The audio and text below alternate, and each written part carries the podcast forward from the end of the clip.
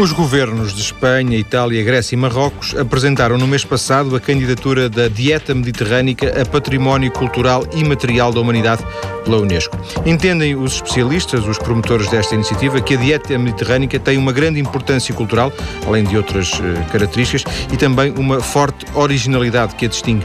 Vamos, depois, falar desta dieta mediterrânica com a ajuda da nutricionista Alexandra Bento, presidente da Associação Portuguesa de Nutricionistas e docente na Escola Superior de Biotecnologia onde aborda precisamente questões relacionadas com a dieta mediterrânica. Muito boa tarde, Alexandra Bento. Viva. Viva. Há um padrão alimentar, vamos tentar começar por aí. Há um padrão alimentar do, dos portugueses. É possível fazer essa caracterização? Não será fácil fazer essa caracterização, até porque nós sabemos que os hábitos alimentares dos portugueses são muito diferentes consoante a zona geográfica onde nós, onde, nós, onde nós vivemos. Agora, claramente, nós podemos dizer que, em termos de erros alimentares, há alguns que são transversais e isto não abona nada em termos de saúde, porque quando dizemos que há erros alimentares que se prendem com a organização do dia alimentar, com a insuficiência de refeições, com insuficiência ou escassez de pequeno almoço, com excesso de gordura, com pouca quantidade de frutas e legumes, claramente, ao dizermos que está a comer desta maneira, de certeza que não vamos ter uh, pessoas saudáveis, não temos crianças saudáveis, não teremos certamente adultos saudáveis e por isso é que hoje em dia também se está a padecer tanto de algumas doenças que sabemos que são relacionadas com a alimentação, como é o caso do excesso de peso que tanto se fala e terá que se falar até porque, repare, ainda a semana passada, a Direção-Geral de Saúde, através da plataforma contra a obesidade, obesidade. lançou, a semana passada, não, que já foi na, na, anterior, que foi no dia de 16 de, de outubro, lançou os dados eh, em relação a, a, ao peso das crianças e, e, o que se consegue ver é que, de facto, as nossas crianças têm excesso de peso para além daquilo que seria desejável, porque o que gostaríamos é que fossem todas normoponderais. E não são, claramente não são.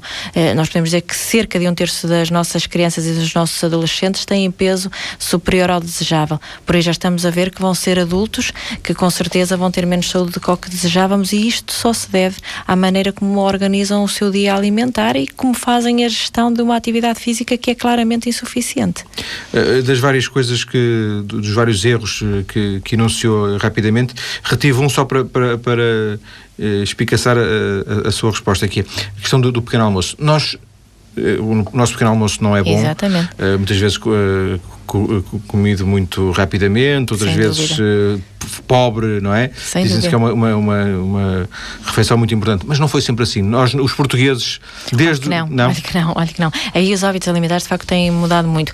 Agora, aquele pequeno almoço que nós imaginamos como sendo um pequeno almoço equilibrado e que de resto é, vamos imaginar um pequeno almoço com leite ou os equivalentes nutricionais de leite, como é o caso do queijo ou do iogurte, com um pedaço de pão ou qualquer coisa que se assemelhe ao pão do ponto de vista nutricional, como é o caso do, dos cereais, e com a peça de fruta ou consumo de fruta, nós dizemos que isto é um pequeno almoço que é um pequeno almoço interessante em termos de saúde, mas pode ser outro.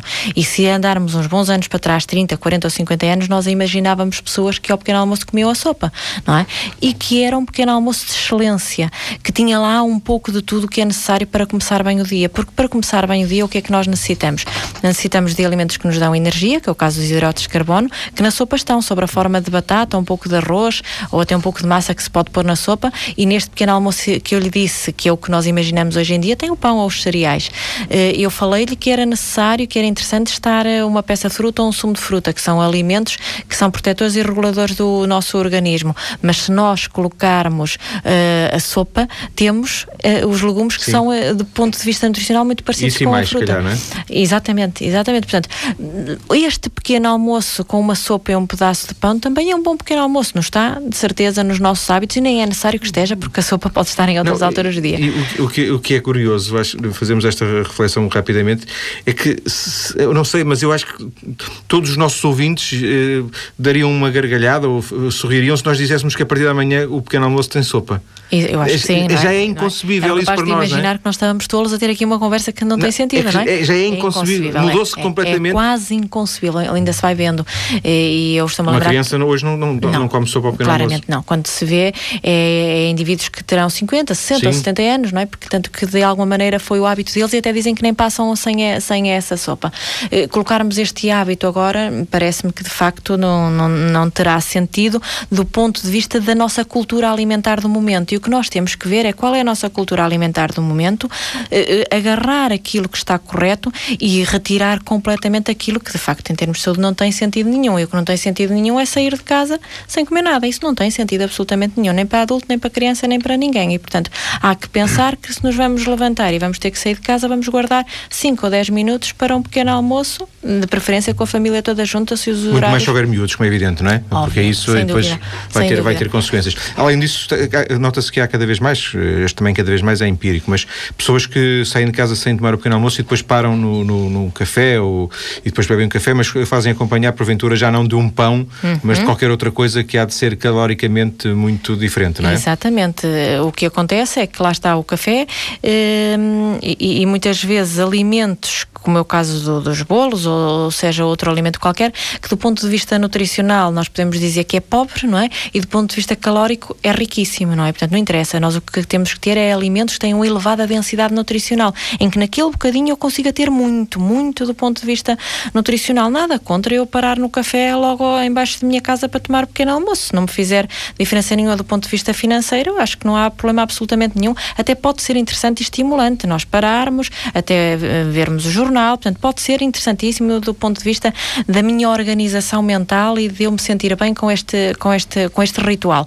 Mas vou parar e vou comer aquilo que me faz bem, não é? Não vou ficar por um café com bolo, um café com risol, não é? Um café com. Uh... Mesmo um croissant, mesmo um croissant mesmo porventura. Um croissant, porventura, para hábito diário não é desejável, porque um croissant acaba por aportar muitas calorias e, portanto, eu, tudo é permitido de quando em vez tudo, absolutamente tudo. Agora, este, esta moda que nós temos, esta mania de que nós temos de trazer para o dia a dia a exceção, é que de facto não, uh, não, não está bem, não nos traz saúde. Falámos na, na, num hábito alimentar que se perdeu, que era um bom hábito alimentar, que era a sopa de manhã. Uh, Recorda-se de. Há assim outro, outras marcas de alguma forma identitárias do passado que hoje não façam parte dos nossos hábitos? É, é a grande presença das hortaliças e dos legumes, seja na sopa, seja de outra, de outra forma no cozinhado, não é? O arroz, que é sempre um arroz malandro malandra que tem sempre a presença de muita hortaliça, muita verdura, não é? E ainda por cima uma hortaliça que é que é apanhada de, do campo, muitas vezes, e apanhada até na altura. Claro que nós não podemos viver agarrados a este saudosismo, porque agora é impossível esta, esta, esta vida, porque a maior parte das pessoas hoje em dia vivem em cidades, não é? Não, não podemos agarrar-nos ao nosso viver de há 40, 50 ou 60 então, anos. Fazer um parênteses. Em contrapartida, antigamente era impossível encontrar os vegetais fora, fora da, da, sua época. E hoje é possível encontrar todo o tipo de vegetais em todo, em todo o ano, não é? Portanto, isso é logo uma mais-valia. É uma vantagem, claramente, não é? E eu sou o tipo tipo de pessoa que não, eh, não consigo viver agarrada a estes saudosismos e achar que antigamente é que era interessante e hoje em dia não, as coisas não têm interesse nenhum.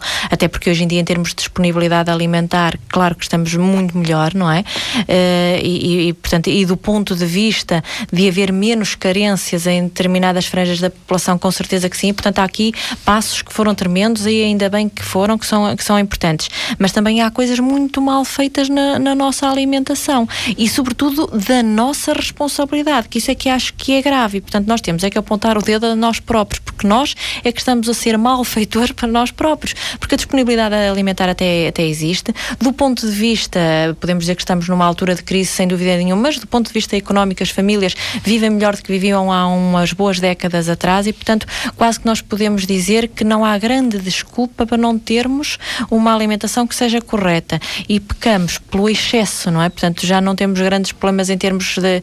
Estamos a falar de uma forma muito transversal. Sim, claro, é? é evidente, é, evidente. Muito, muito... é a única forma de fazermos isto. Exato. Uh, Ainda voltando ao exemplo eh, bastante interessante da sopa e agora reforçado com esta questão da, da perda dos, dos. hoje, hoje comemos muitas vezes o arroz, o arroz simples, não é? Antigamente comemos o arroz de feijão, o arroz de, quase o arroz passa, não é? com ervilhas, o arroz com couves, enfim, com qualquer pronto, coisa. Com tomate, etc. Caldeiradas, etc, não é? Portanto, etc. que tudo ia para a panela. Perdeu-se um pouco esse, esse hábito.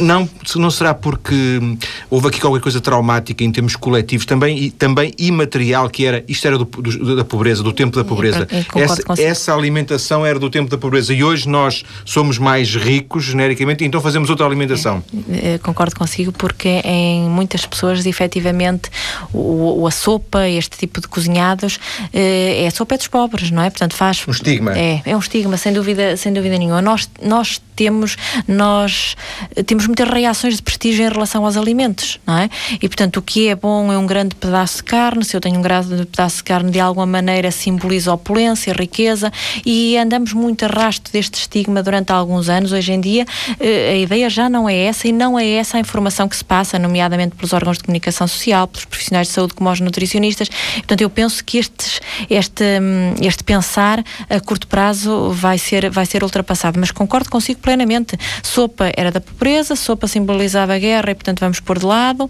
Um bom pedaço de carne simboliza viver bem. Se for acompanhado de batatas fritas, tanto melhor. Se tiver um ovo a cavalo, então aí é que é. Porque é a comida dos tempos modernos. Sem dúvida, não é? Simboliza, simboliza os tempos modernos, simboliza a ocidentalização, não é? Portanto, de alguma forma, uh, sabe que a maneira de nós comermos está muito ligada, por um lado, à cultura, não é? Portanto, aquilo que nos faz estar aqui até hoje, mas por outro lado, o nosso olhar colocado noutros povos e noutros Sem cenários, dúvida. mesmo do ponto de vista económico. E, portanto, aí não há que ver. Nós, de alguma maneira, colocamos o olhar noutros espaços geográficos que comiam desta maneira que por acaso a que nós comíamos até era mais saudável. E contrapartida, parece, parece haver um grande consenso, penso que não me vai corrigir, mas esteja à vontade para me corrigir, que é uh, o, o, padrão uh, civilizacional, do, do, nomeadamente dos Estados Unidos, que, que, é um, que é um marco, uma referência, onde se come, se não digo que, que é o sítio onde se come pior, mas será certamente dos sítios onde se come pior. Não estou a dizer que não haja exceções, evidentemente. Claro, sem é? dúvida nenhuma. Mas aquela, aquela, ideia que nós temos, que é devidamente, que é real, nos Estados Unidos eles comem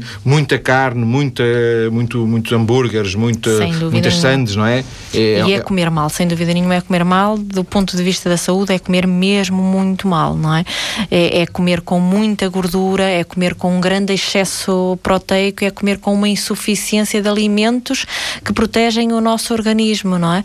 E, portanto, um comer assim vê-se, um comer assim leva a valores elevadíssimos de obesidade, como é o caso dos Estados Unidos eh, e de outros países ditos eh, civilizados, como é o caso do nosso, não é? Portanto, por isso mesmo é que nós também vamos a correr este cenário, não é? Portanto, esta radiografia é transportada para cá, para, para o nosso país, também com uma, uma pesadíssimos índices em termos de, de, obesidade, em termos de doenças cardiovasculares, e portanto nós temos é que colocar o, o, o, nosso olhar em padrões do género do que, do que temos nesta conversa de hoje, que claramente são padrões que em termos de saúde não há dúvidas que são saudáveis e portanto se nós hoje em dia em Portugal a nossa forma de comer poderia ser melhor, vamos olhar para o passado e vamos buscar aquilo que de facto é saudável e vamos colocar na nossa mesa no nosso dia a dia.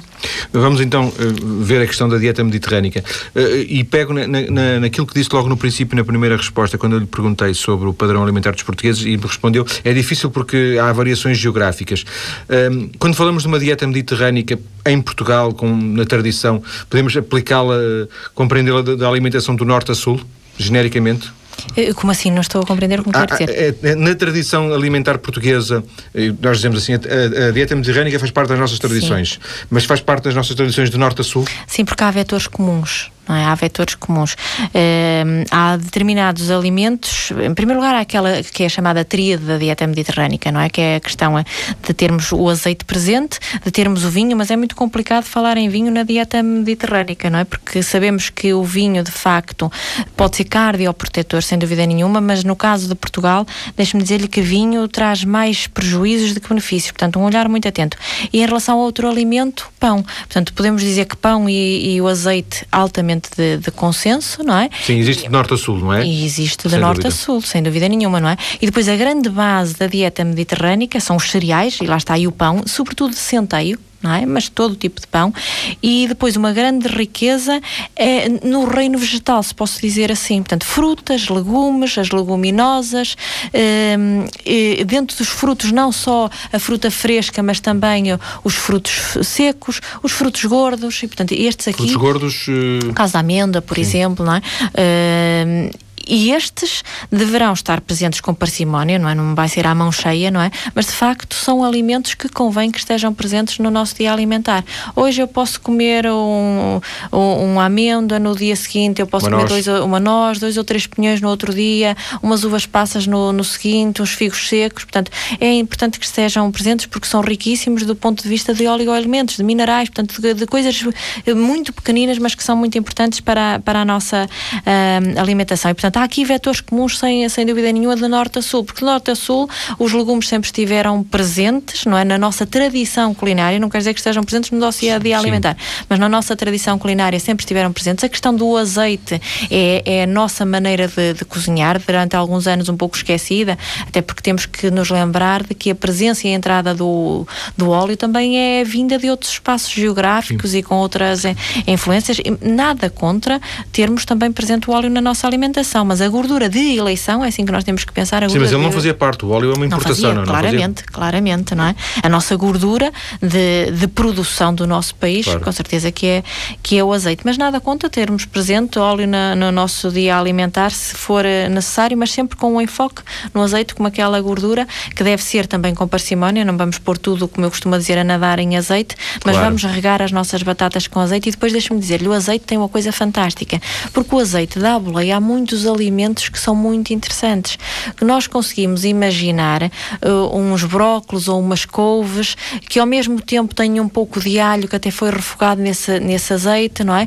E que dão outro sabor, outra palatabilidade e, portanto, de alguma maneira, quando nós falamos no azeite, nós estamos a falar no azeite isolado, como a gordura monoinsaturada, que é riquíssima em ácidos gordos, que são fantásticos para a nossa saúde, mas estamos a falar dele e de outras coisas que vão arrastadas a ele, que são claramente alimentos que têm interesse do ponto de vista da saúde.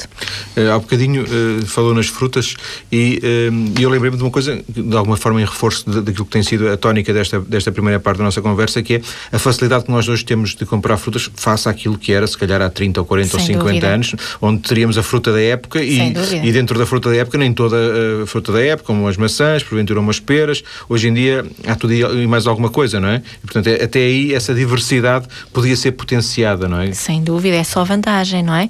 Porque de facto a, a fruta é, é, assim dos alimentos fantásticos para a nossa saúde.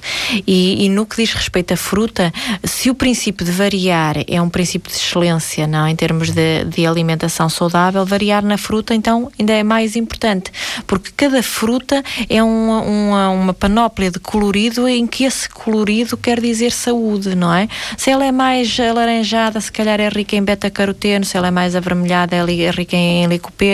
Portanto, e estas, estas substâncias são fitonutrientes que está mais do que provado que têm efeitos eh, vantajosos, vantajosos para, para, a, para a nossa saúde. E, portanto, nesse sentido que está a dizer, de facto, a gente entra numa, numa mercearia, entra num supermercado e vê fruta interessantíssima, que cada vez mais estes espaços têm cuidado de, de que haja o menos tempo possível desde a altura da colheita do, até, até que é colocado para, para, para a compra. E, portanto, tudo isto, hoje em dia nós deveríamos estar felizes, não é? De, de facto termos isto tudo à nossa, à nossa... Nunca foi tão fácil fazer uma alimentação tão boa quase que podemos dizer isso de facto, não é? Nunca foi tão fácil, portanto está, está muito está muito à, à nossa mercê de nós próprios, não é? De tomarmos atitudes. Claro que, claro que eh, temos que pensar que há coisas que também não estão bem organizadas, nomeadamente a nossa forma de trabalhar, de viver, as cidades com muito trânsito, com pouca organização em termos de espaços para nós podermos comer de forma saudável. Portanto, há aqui muita coisa que tem que ser trabalhada, não é? Mas nós próprios também não podemos imaginar que tudo o que está à minha volta tem que me preparar para eu ser saudável. Eu também tenho que dar um passo Sim. e também também tenho que fazer qualquer coisa por isso. Porque, eh, apesar de que eu posso dizer, eu no meu local de trabalho nem tenho onde comer eh, nada de jeito, tudo que está à volta não, não tenho nada de jeito para comer. Bom seria eu ter um bom refeitório, em que a questão alimentar fosse bem pensada, um local onde eu pudesse dar um bom passeio, isso era fantástico. Mas se não for possível, eu posso sempre levar de casa. Ou dentro do que eu tenho à minha disponibilidade de compra, eu comer aquilo que é mais, mais interessante Sim, do ponto de vista da. Mais, sem dúvida nenhuma. Vamos é? só fechar esta primeira parte uh, com uma notinha muito rápida. Um, tudo o que nós falamos não, não, se, não se enquadra também na, na chamada dieta macrobiótica? Uh, de facto tem alguma razão, e, porque assim, o, a dieta macrobiótica, do ponto de vista da saúde, tem muito interesse. Tem muito interesse porque, de facto, é assim, quanto a legumes e hortaliças imensos, não é? A grande base, os cereais também, não é? Portanto, de facto, o que está a dizer é, é, é verdade. E se nós formos um, comparar a pirâmide da dieta mediterrânica com a pirâmide da dieta macrobiótica, são muito pontos. Mu muitos pontos em comum. Mas deixe-me dizer-lhe que se também formos comparar com a roda dos alimentos portuguesa, que a gente gosta de falar nela porque é feita por nutricionistas portugueses, adaptados à situação alimentar do, do nosso país. Também há muita semelhança. Portanto, o que quer dizer que claramente todas estas mensagens são boas mensagens em termos de saúde, não é? Portanto, importa é nós retirarmos de lá o que é necessário não é? E fazermos o nosso dia com conveniência.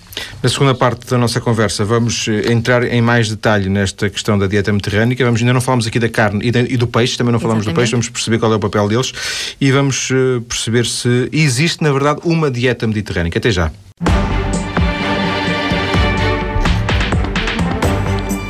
Estamos hoje a conhecer melhor a dieta mediterrânica que poderá vir a ser anunciada ainda este ano pela Unesco como Património Cultural Imaterial da Humanidade. Em estúdio, a nutricionista Alexandra Bento, presidente da Associação Portuguesa de Nutricionistas e docente na Escola Superior de Biotecnologia. Alexandra Bento, no, no final da primeira parte uh, estávamos a fazer, entramos na questão da caracterização da, da, da dieta mediterrânica e uh, não foi naturalmente por, por acaso, não falamos de peixe e não falamos de carne, ainda que peixe e carne não seja a mesma coisa, não é? Exatamente, só têm em comum serem grandes fornecedores proteicos, não é? Portanto, no que diz respeito a proteínas, nomeadamente para a reconstituição dos nossos músculos, nós vamos buscar um e vamos buscar outro. Mas não é exatamente a mesma coisa, até porque, por exemplo, em termos de perfil de gorduras, é um perfil muito diferente, não é? Basicamente, uma carne de, uma carne de carne, digamos assim, um, as aves ou até mesmo as carnes vermelhas, como é o, o caso caso da vaca ou até o porco, têm maior quantidade de gordura saturada, enquanto que os peixes sabemos que o perfil lipídico é muito diferente, é muito mais gordura em, em saturada, é maior riqueza. Da boa, no... portanto.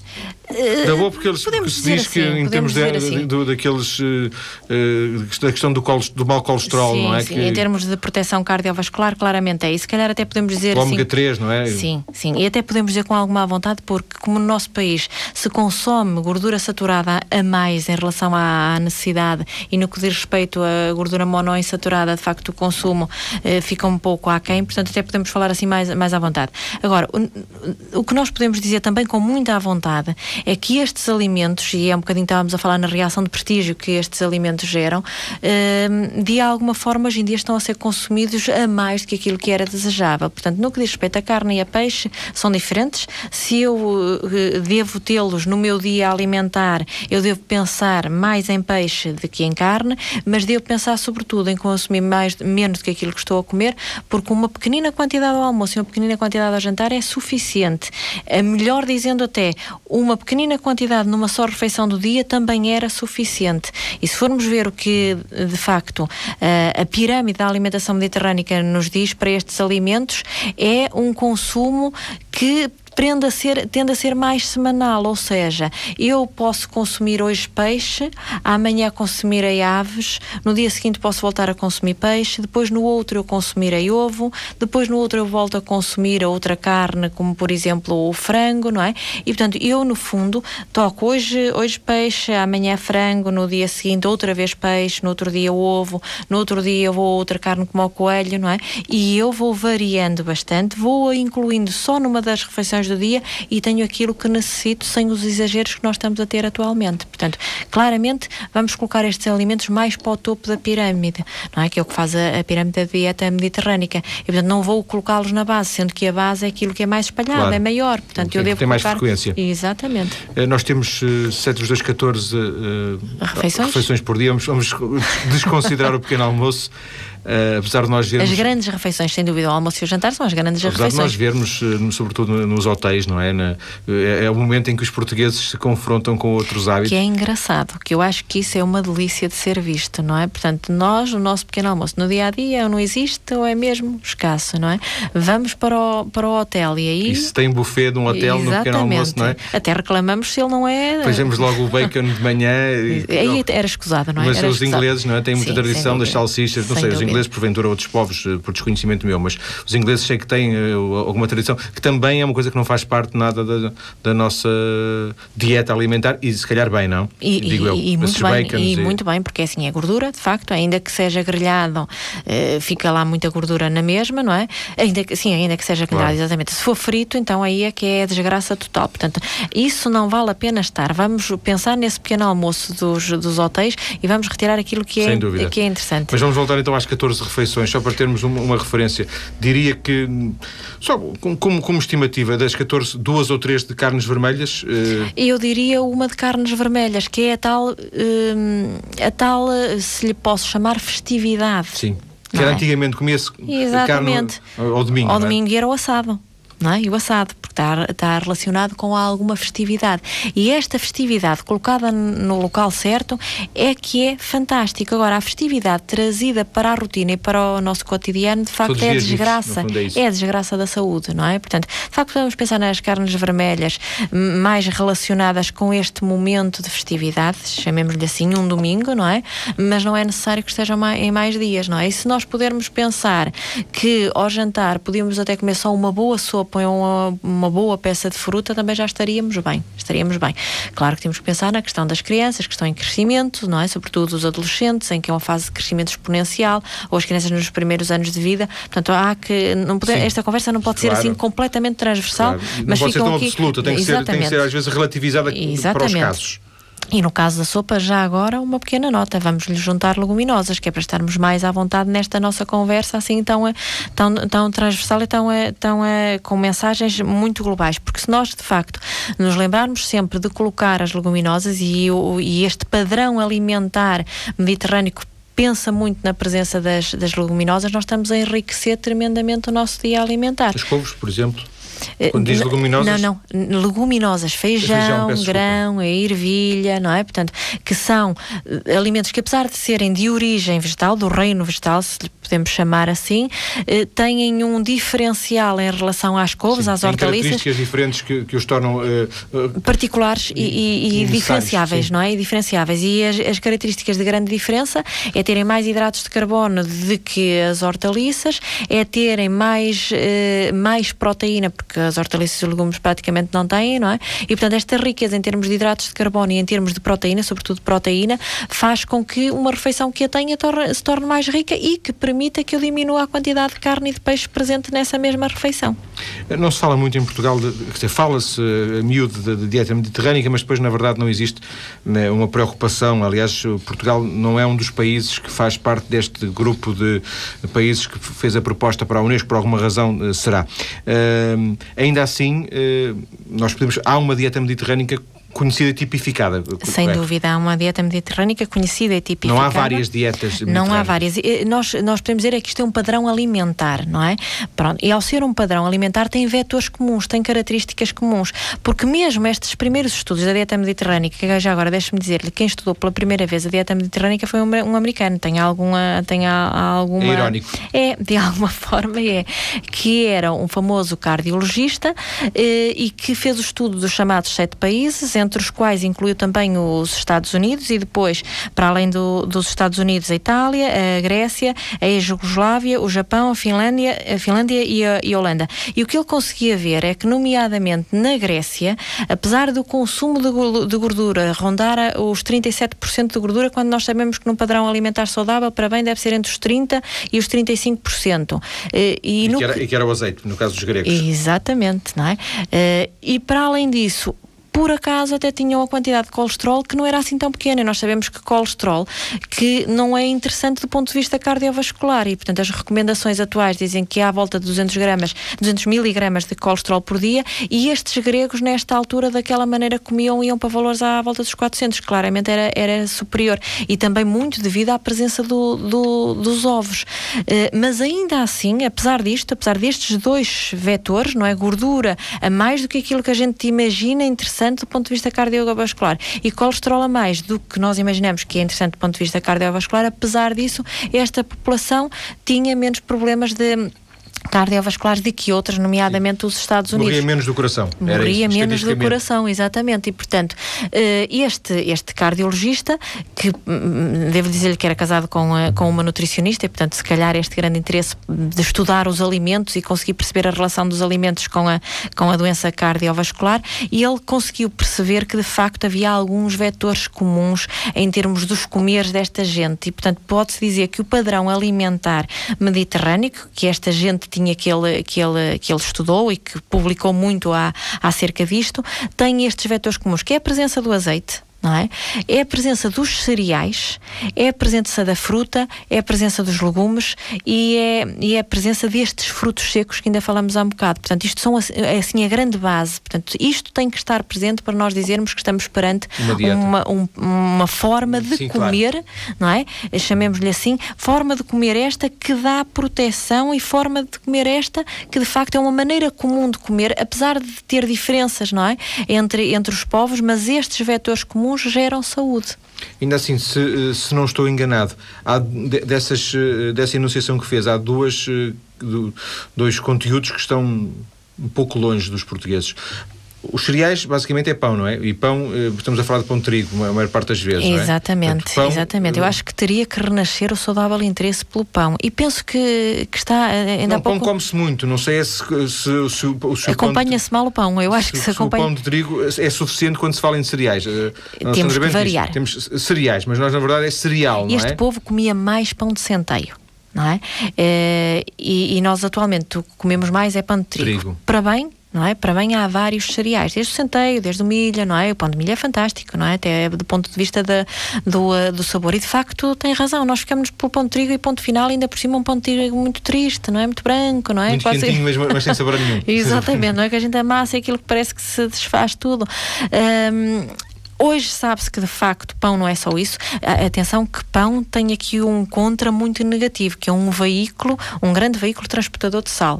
É? Uh, hoje já se está atento para isso, eh, para este aspecto e, aliás, devo-lhe dizer que ainda há pouco tempo a Assembleia da República sem legislou dúvida, neste sentido, Fizemos não é? sobre isso aqui. Exatamente, não é? Porque assim, há alimentos que são fantásticos, como é o caso do pão e como é o caso da sopa, não é? Mas podem se tornar menos fantásticos se forem veículos de outras coisas. Se o não... pão for mau, neste Exatamente, caso, não é? E aqui o ser mau é ser monótono, não é? Ser sempre pão da mesma coisa, não é? Salgado. Salgado ele não me parece salgado, mas na verdade parece, ele tem, ele é, tem, mas ele tem muito é, sal. É? Depois há uma outra coisa que também tem, tem, temos pouca relação, que é com esses frutos secos, não é? Sem dúvida. Comemos e olha, no Natal de vez em quando, não é? Exatamente, e quando comemos é exagero, até ficamos mal dispostos, não é? Pronto, pois, mas nem sabemos as nozes nunca aparecem na nossa...